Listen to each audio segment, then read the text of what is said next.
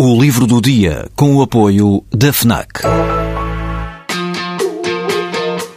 Perdes a tua vez na fila, mas chegas primeiro ao último smartphone do mercado. Ignoras o que dizem para fazer, mas ouves o que a tua playlist tem para te dizer. Não largas tudo para viajar pelo mundo, mas vais de malas e bagagens para o livro que andas a ler. Deixas o despertador tocar mil vezes, mas se ouves o hino na televisão, saltas do sofá e sentes o arrepio. Pois é, quando desligas do mundo, ligas-te a ti. FNAC. Desliga-te. O nome deles é Vladimir e Alexandra, mas eles são um para o outro Sashka e Volodenka, as alcunhas carinhosas que usam na correspondência que trocam. São essas cartas de amor e de guerra que nos dão a conhecer em português Mikhail Shishkin, o mais celebrado autor russo contemporâneo. Vladimir, ou Volodenka, ou Vovka, ou Volódia, é um soldado a combater na China num tempo que parece corresponder à transição do século XIX para o século XX, durante a revolta dos Boxers.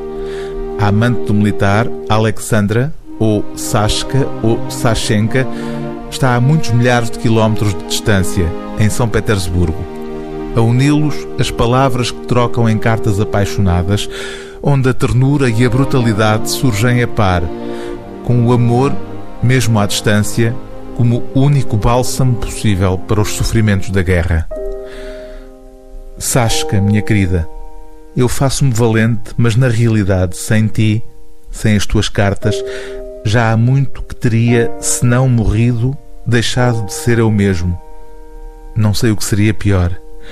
Escrevi-te acerca do nosso tirano, a quem chamei cômodo, e esta alcunha pegou-se-lhe.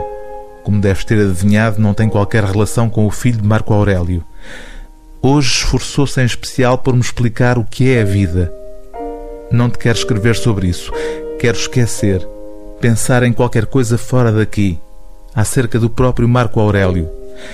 Não compreendo que relação possa haver entre Marco Aurélio, que morreu há um milhão de anos e que todos conhecem, e eu, a quem ninguém conhece, e que estou aqui sentado com umas cuecas do Estado que me picam. O livro do dia TSF é Cartas de Amor e de Guerra, de Mikhail Shishkin, tradução de António Pescada, edição Ítaca.